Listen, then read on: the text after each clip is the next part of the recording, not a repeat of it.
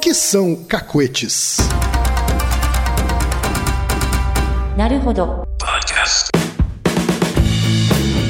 Bem-vindo ao Naruhodo, podcast para quem tem fome de aprender. Eu sou Ken Fujioka. Eu sou Otaí de Souza. E hoje é dia de quê?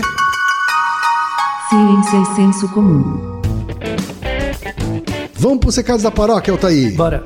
Número 1, um, vai no apoia.se e deixa sua contribuição. Já agradecemos. Número 2, vai no iTunes Store e deixa 5 estrelas e um comentário. Isso aí. E número 3, apresente o Naruhodo para uma amiga ou um amigo que não conhece o Naruhodo ou que nunca tem ouvido um podcast. Vamos aumentar o tamanho da podosfera. É isso aí. Antes da pauta, mais um recado. Naruhodô está abrindo espaço para o podcast das Minas, porque representatividade é importante também na podosfera. O destaque de hoje vai para o podcast Potocas, comandado pela Camila Pons e pela Sasha Brasil. Ouça o recado que elas deixaram para você, ouvinte do Naruhodô, e conheça o podcast Potocas. Oi, eu sou a Camila E eu sou a Sasha. e nós somos o Potocas. Um podcast entre amigas pra falar sobre várias besteiras, leseiras e algumas coisas sérias de vez em quando. Inclusive, você sabia que esse é o significado de Potocas? E de 15 em 15 dias, a gente chama um convidado especial para falar com a gente sobre diversos temas, causos, indignações. E você pode acompanhar a gente no SoundCloud, no Twitter, no Facebook e no Instagram. Somos o Potocas Podcast nessas redes. Segue a gente e acompanhe todas essas besteirinhas que a gente tem para falar com vocês. Um beijo. Um beijo, tchau, tchau. Altaí, temos pergunta de ouvinte. Que? Isso foi um tique, é Foi um isso? tique. né? Tá É que não dá pra fazer tiques visuais, né? A pergunta veio do Marcelo Cid, que tem 30 anos, formação em Relações Públicas de São Paulo, capital. Isso aí. E ele manda o seguinte, Altair. Há uns dois meses desenvolvi um cacuete que não consigo explicar direito nem em palavra falada, o que dirá na linguagem escrita. É uma mistura maluca na qual eu necessariamente preciso forçar os olhos com a região de trás da cabeça.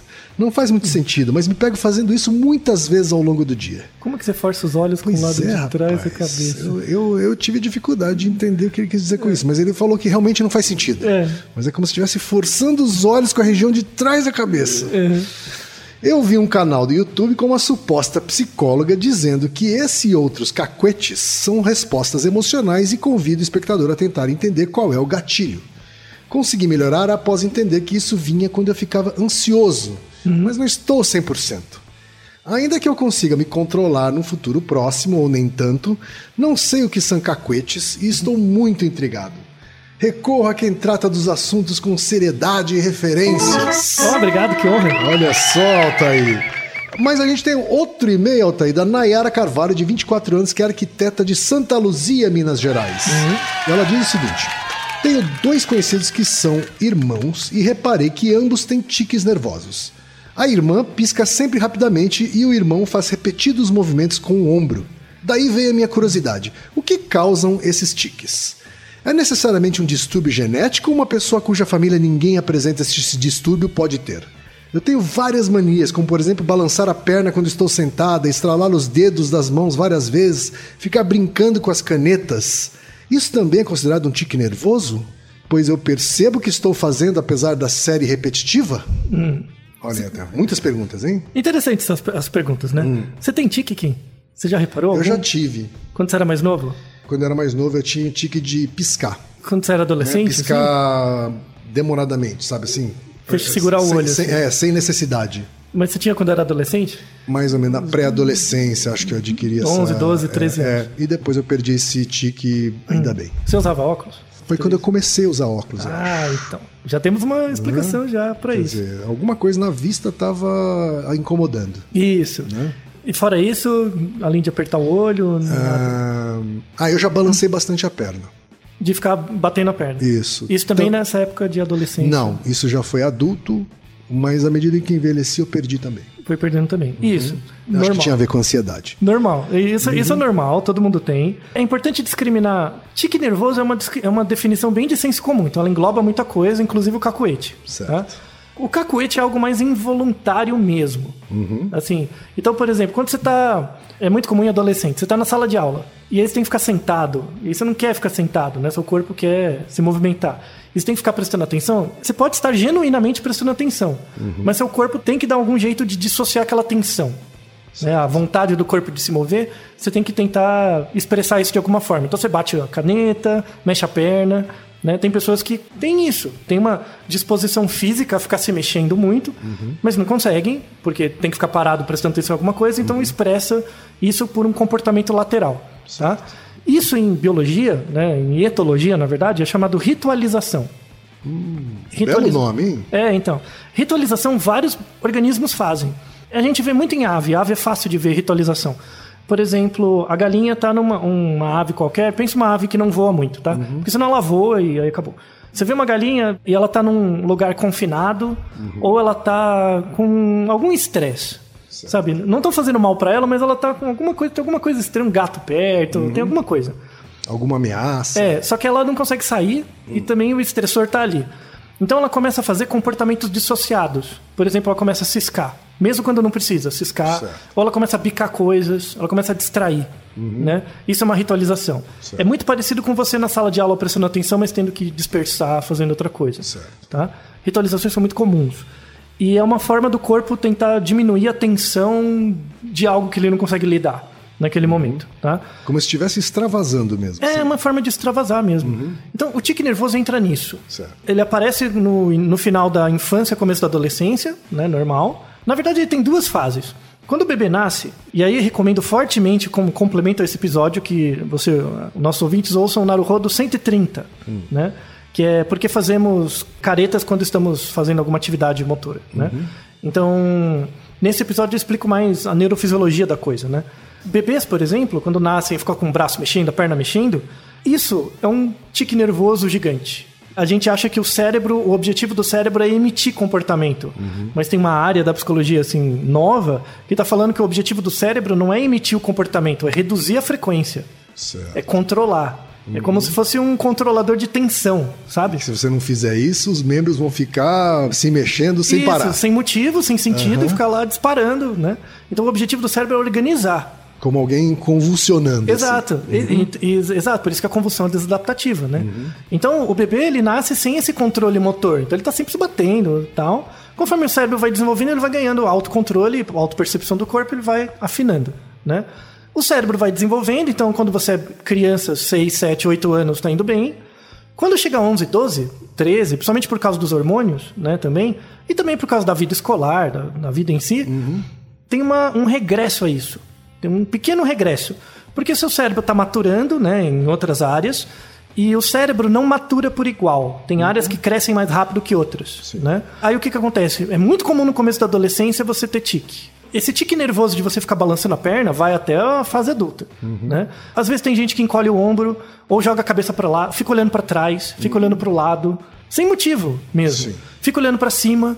É muito comum a criança fica olhando para cima e volta. A sensação disso, sabe quando você vai espirrar? Você está com vontade de espirrar, mas tem um, um período que você controla, mas tem um período que você não consegue controlar mais. Sabe? Tem aquela hora que você vai espirrar, não adianta, você vai espirrar. Então, a sensação do tique nervoso é exatamente essa. É aquela sensação final do momento que você vai espirrar e não consegue parar. Certo. E você pode tentar Tá controlar. meio fora de controle. Assim. É, você pode tentar controlar, mas você não consegue, você vai espirrar todo torto.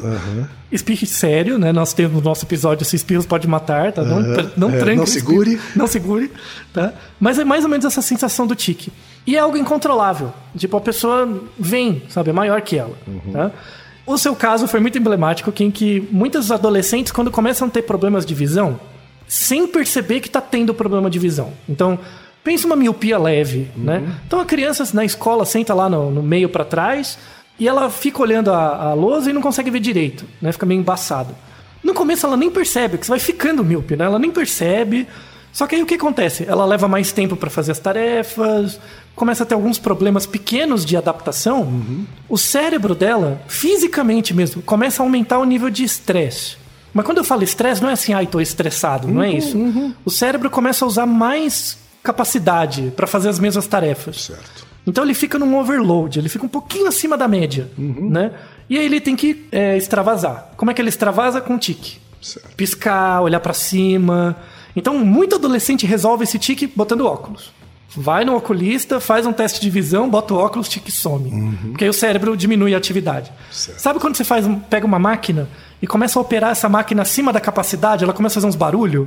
Sabe? Sim. É exatamente isso. Tipo, tá batendo pino, sabe? Sim, algumas peças estão começando a tremer ali. Isso. Aí uma vez que você diminui a capacidade da máquina, ela não faz barulho de novo. Certo. Quando você Né? volta ao normal, a rotação. Isso, bota um óculos na máquina, Aham. dá tudo certo. É, tinha um amigo que esticava o pescoço.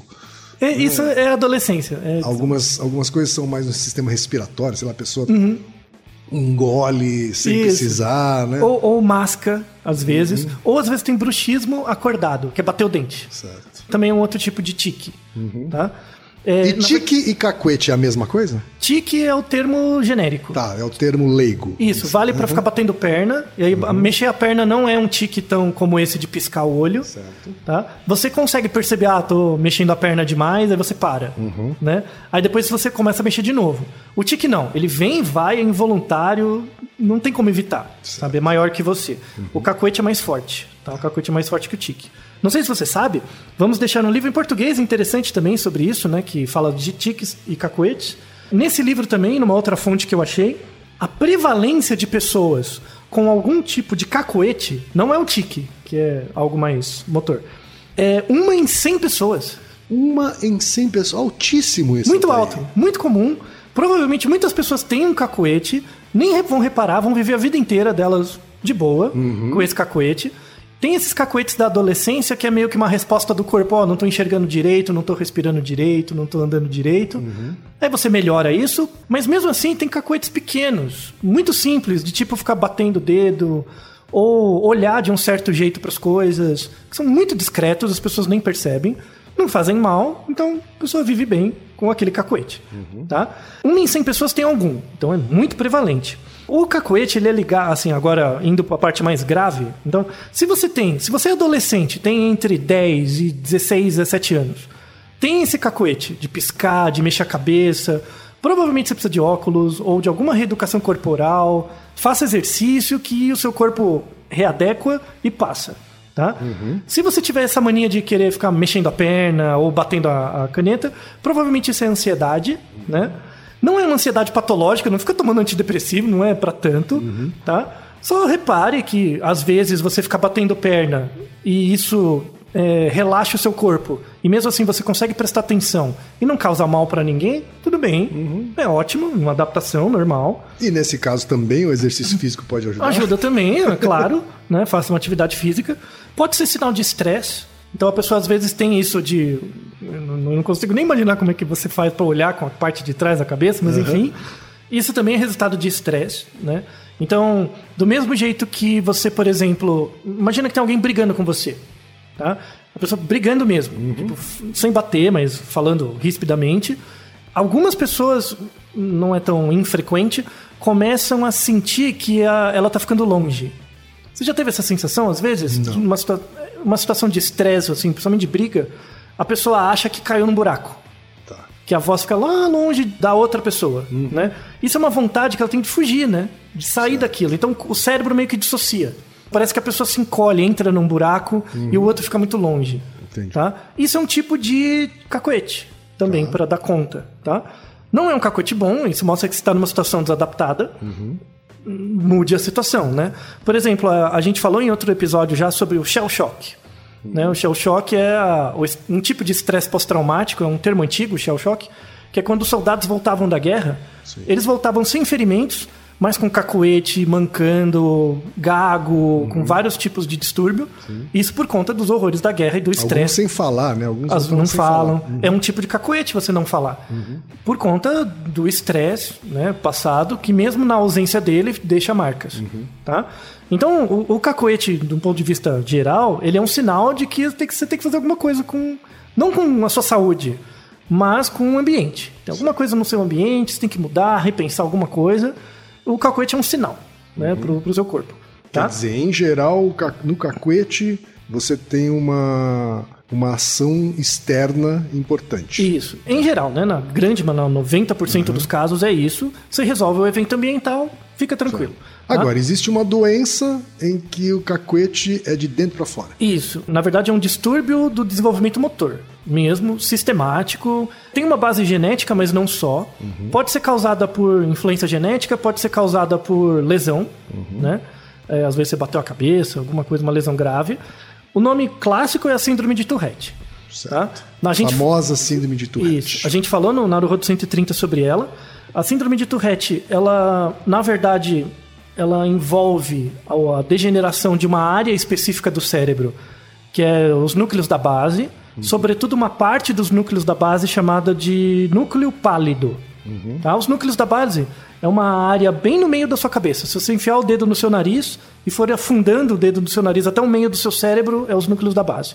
É uma área bem central, muito importante para controle motor. Por exemplo, quando você está sentado numa cadeira, paradinho, você tem que estar em equilíbrio, suas pernas têm que estar paradas. Na verdade, está envolvendo várias áreas do cérebro para manter você paradinho. As pessoas acham erroneamente que uma pessoa parada, o cérebro dela não está ativo. Mentira, às vezes está muito mais ativo para manter a pessoa naquele estado. Uma pessoa com uma lesão assim grave, ela vai ficar igual alguém que teve uma um, um surto epiléptico, vai ficar se batendo, tá? Isso é horrível de falar, mas por exemplo, pessoas que caçam, caçador, né? Caçador que vai caçar, sei lá, rato do campo, né? Vai caçar rato Tá. com uma arminha de pressão, né?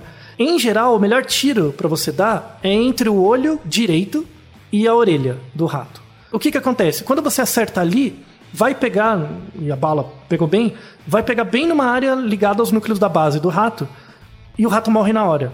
Ele não, perce- não sabe o que aconteceu. Assim, Tá. vem uma coisa, pim, Não dá acabou. tempo nem de sentir dor. Não, nada, né? Só que fisicamente, quando você olha o rato, ele vai ficar estribuchando, pulando, pulando, pulando, pulando. Então você acha que o rato tá. Mas é um movimento involuntário. Isso. Porque o cérebro perdeu a capacidade de autocontrole motora. Então ele, o rato, na verdade, fica só gastando energia.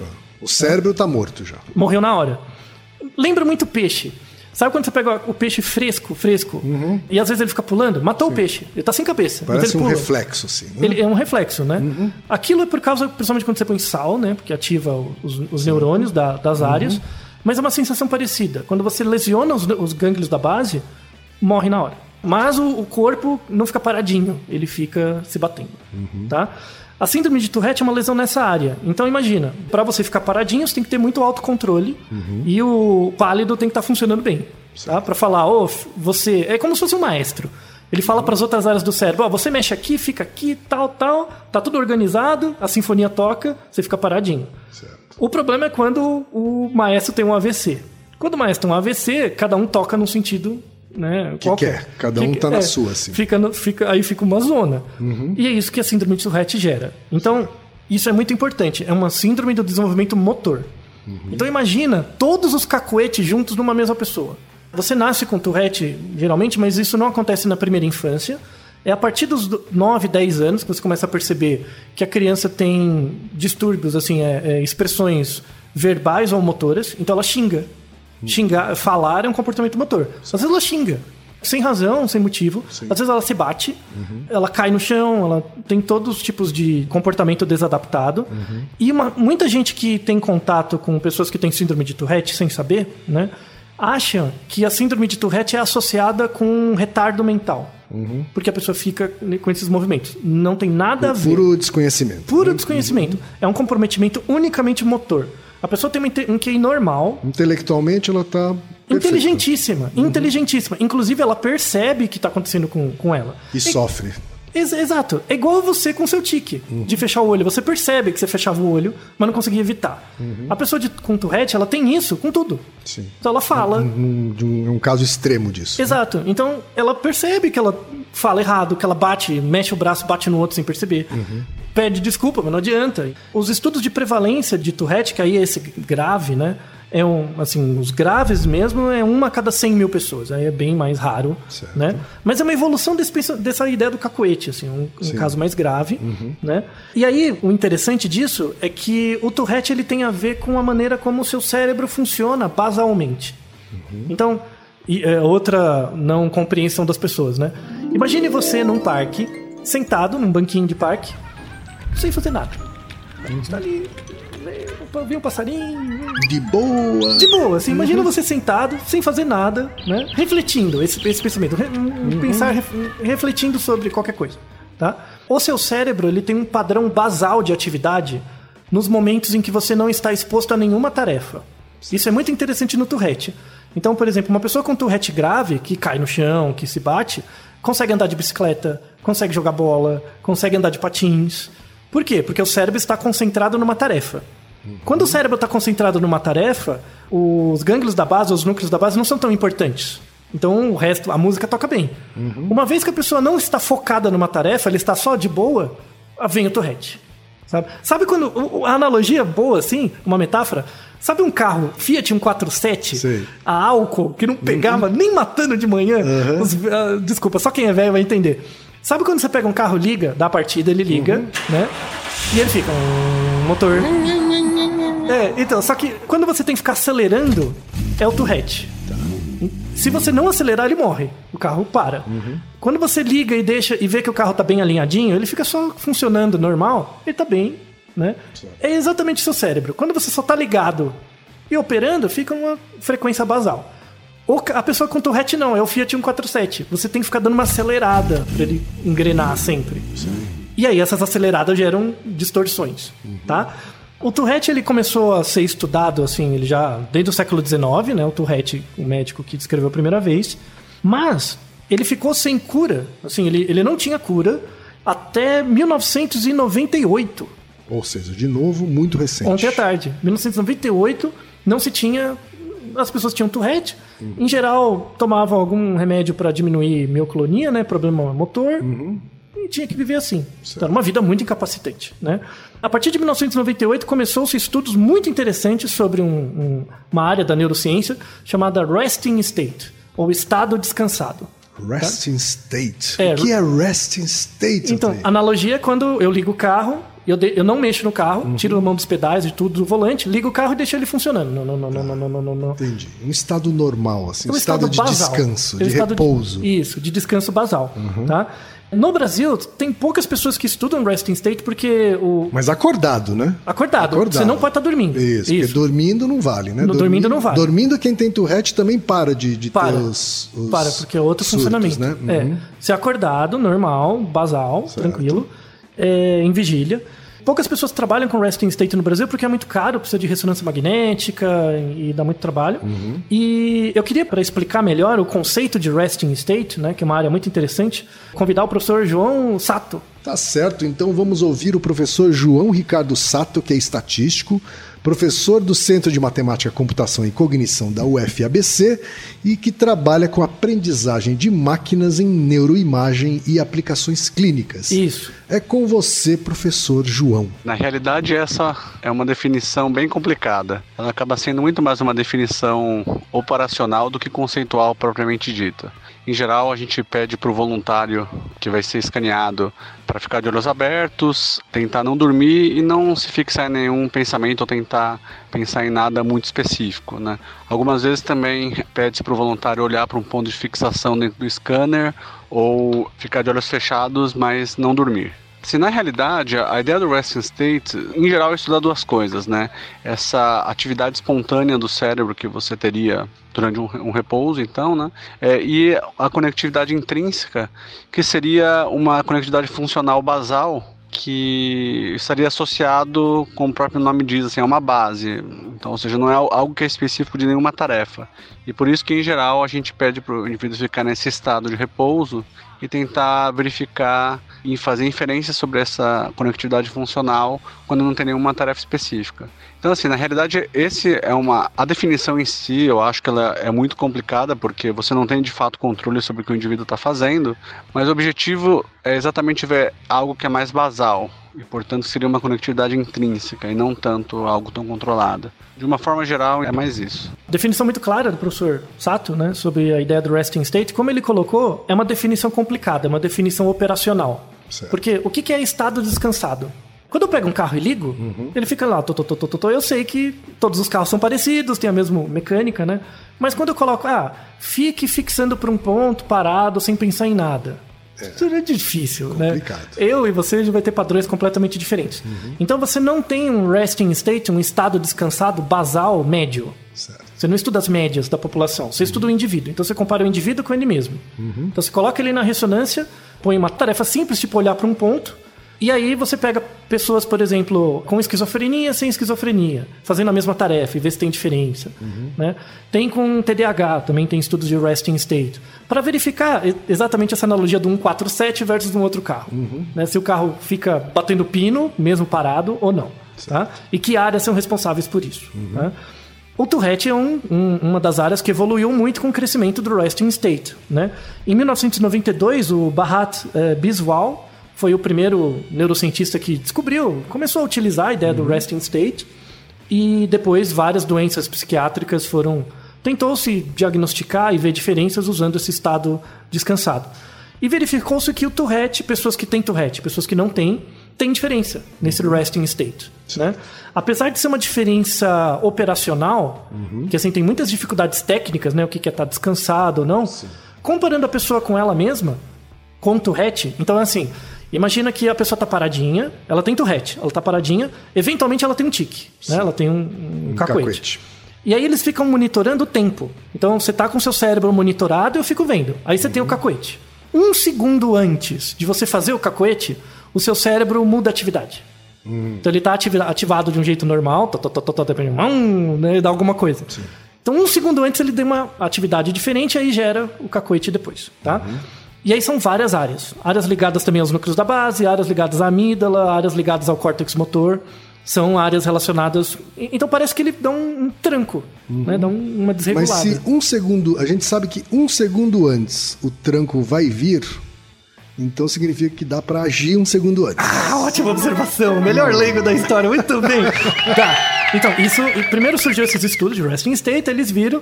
Falaram, tudo bem, então, se surge um segundo antes, não é que tudo dá um, um pau, né? Tem que ter alguma área que dá um aviso errado. Aí foram ver o maestro, né? Eram os gânglios da base. Viram os gânglios da base, aí, vi- aí foram atrás dele, o gânglio da base, e viu que ele dava umas pulsadinhas erradas. Ele, O maestro estava meio ruim. Né? E aí eles, vamos deixar na descrição um documentário com, um caso grave, né? o caso mais grave da Austrália, de Tourette. Veja que é uma situação muito Que é, que incapacitante. é impressionante, É realmente, impressionante O, o sofrimento da, da menina. da família, né, da moça.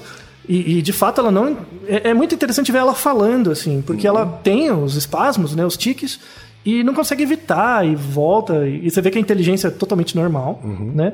E aí fizeram um tratamento inovador ali, que é colocar dois eletrodos, um em cada lado do gânglios da base, que fazem estimulações elétricas. Então é como se fosse um marca-passo, só que no cérebro. Certo. Então eles colocam um eletrodo de cada lado. Imagina que é bem na base do seu cérebro. Eu tenho que abrir sua cabeça inteira para chegar lá. Bem invasivo, É né? tensa. A cirurgia é Bem osso. invasivo. E, e é, um neurocirurgião tem que ser muito bala para fazer o negócio. Não é, não é qualquer aspirina.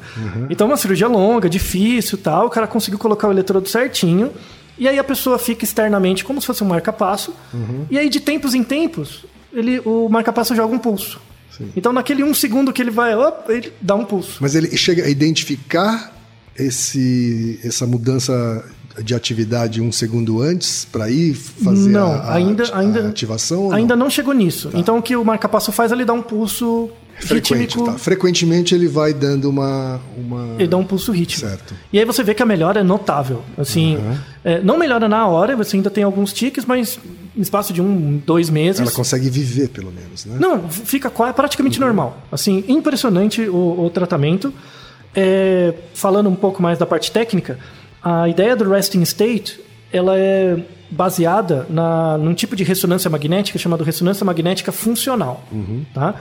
Só para quem tiver interesse, a ressonância magnética funcional ela é a seguinte: ela verifica a quantidade de sangue que você tem no seu cérebro num certo momento. Então, você está lá paradinho, você tem Tourette, você está paradinho. Tô vendo seu cérebro.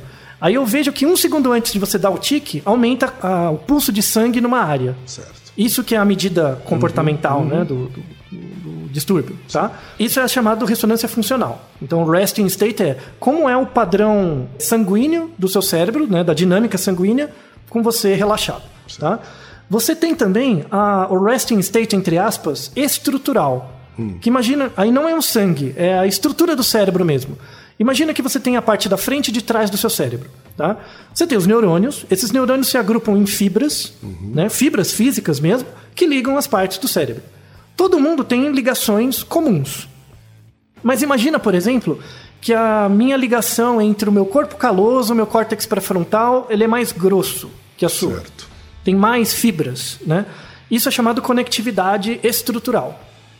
Então, com- conforme você vai vivendo sua vida, o cérebro tem as mesmas áreas, mas vai aumentando. Algumas áreas ficam mais grossas, outras menos, né? Por, por conta do que você fez com a sua vida. Sim. Né? Esse resting state estrutural é chamado conectômica, que é como as áreas se conectam. Certo. Tá? A conectômica ela não muda. Assim, ela vai se desenvolvendo, chega uma parte na sua vida que você mantém esse conectoma seu e muda muito pouco, né? O resting state não, muda toda hora porque é ligado ao sangue, né? Algo muito mais dinâmico, Sim. tá? Então você tem essas duas áreas. A área da conectômica, que vê as estruturas do cérebro, e a área do resting state, que vê o balanço, na verdade, dinâmico do cérebro ao longo do tempo, tá? Então você tem estudos, por exemplo, para verificar doenças psiquiátricas vendo os conectomas, que é uma doença mais esquizofrenia, por exemplo, que é mais estrutural. Certo. E doenças ligadas ao Tourette ou TDAH, que é mais local, que é mais dinâmico. Mais tá? funcional. Isso. Então o professor Sato trabalha, por exemplo, com os dois tipos. Mas aí são doenças diferentes, são perguntas diferentes. Certo. E o resting state e a conectômica são ferramentas que você usa para discriminar os grupos e propor tratamentos. Né? Então é uma área muito recente, muito interessante. E como você disse, pouca gente no Brasil é especializada nisso. É, infelizmente, por conta do custo, da dificuldade, o professor John Sato é uma das referências mundiais, aliás, na, na área. Tem trabalhos muito legais, eu tenho a oportunidade de conhecê-lo e acompanhar o trabalho. Né? E de- vamos deixar algumas, alguns artigos mostrando isso, né? Tem um artigo bem legal falando sobre. é, aí ele nem fala de Tourette, ele fala dos tiques mesmo. Neuroanatomia dos tiques, que áreas são mais relacionadas com tiques e tal. Para quem gostar de neurociência e tiver interesse, pode ter acesso. Então veja que o cacoete é algo bem comum, né? Ele começa muito simples, mas pode ser uma doença altamente incapacitante no caso do, do Tourette. Mas felizmente existe possibilidade de tratamento. Pois né? é. felizmente. Embora ainda seja invasivo, né? Muito invasivo. É uma operação bastante delicada, né? É, não vale para todo mundo, tem que ter uma indicação muito grave, né, para fazer esse tipo de tratamento, mas já é um esforço grande. E contamos com o trabalho de pesquisadores como o professor João Sato para melhorar nosso conhecimento do cérebro e dessas doenças. É isso aí. É. Muito obrigado, professor João Sato, pela contribuição. E Naru Rodô, ilustríssimo ouvinte. Naru Rodô. Você sabia que pode ajudar a manter o Naru Rodô no ar? Ao contribuir, você pode ter acesso ao grupo fechado no Facebook e receber conteúdos exclusivos. Acesse apoia.se barra Naruhodô Podcast.